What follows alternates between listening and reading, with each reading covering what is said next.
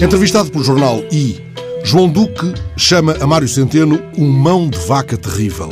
A frase tem o seu grão na asa, não pede acompanhamento de jardineira, mas diz de outro modo pão duro, sovina, unhas de fome. Pode até ser que sejam Duque e o Ministro unha com carne, mas o que fica do pé para a mão é a ideia que o primeiro dá do segundo ao explicar que este não abre mão de nada para cumprir o déficit. É como se dissesse que o Ministro, quando se trata de apertar, é um mãos largas.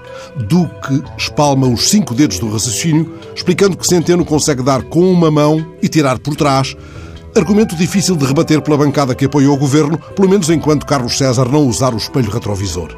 Pela bitola crítica de Duque, Centeno não dirá vão-se os anéis, fiquem os dedos, ou mais vale um pássaro na mão do que dois a voar.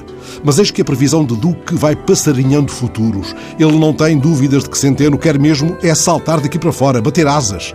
E Alvitra, se calhar Costa já lhe disse assim: está descansado que no dia das eleições, depois de ganhar, despacho-te para a Europa. Mas até lá, tu estás calado.